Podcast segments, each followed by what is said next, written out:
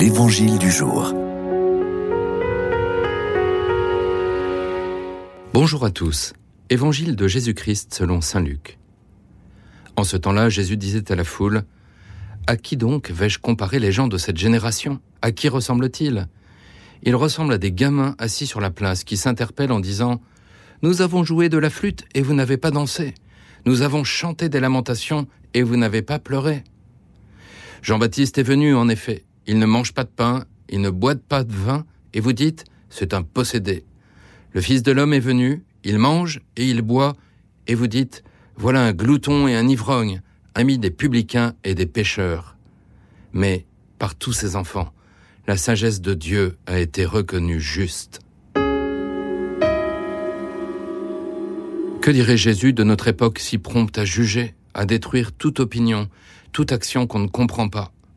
Les réseaux sociaux sont bien souvent l'image même de cette intolérance et de cette tiédeur. Ne soyons pas complices de ces provocations, de ces débats sans fin qui ne mènent à aucune action. Pourquoi nous faut-il nous abstenir de cela?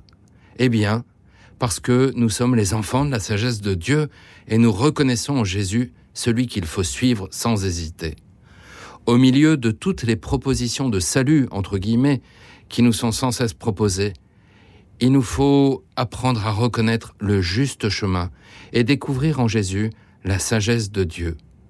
Quand nous le voyons multiplier les pains, guérir un malade, ressusciter un mort, chasser des esprits impurs, il révèle la sagesse infinie du plan de Dieu. Jésus manifeste sur cette terre ce qu'est Dieu au ciel, car il est Dieu lui-même. Dieu guérit, Dieu nourrit, Dieu chasse les ténèbres. Voilà ce qu'est Dieu en lui-même. Eh bien voilà ce que fait Jésus pour révéler le cœur de Dieu. Et par-dessus tout, même si nous ne pouvons pas embrasser ce mystère, il révèle la profondeur et la largeur du don de Dieu, car il est amour. Et cela, il le révélera sur le mont du Golgotha, en montant sur le trône de la croix après s'être dessaisi de sa sainte tunique.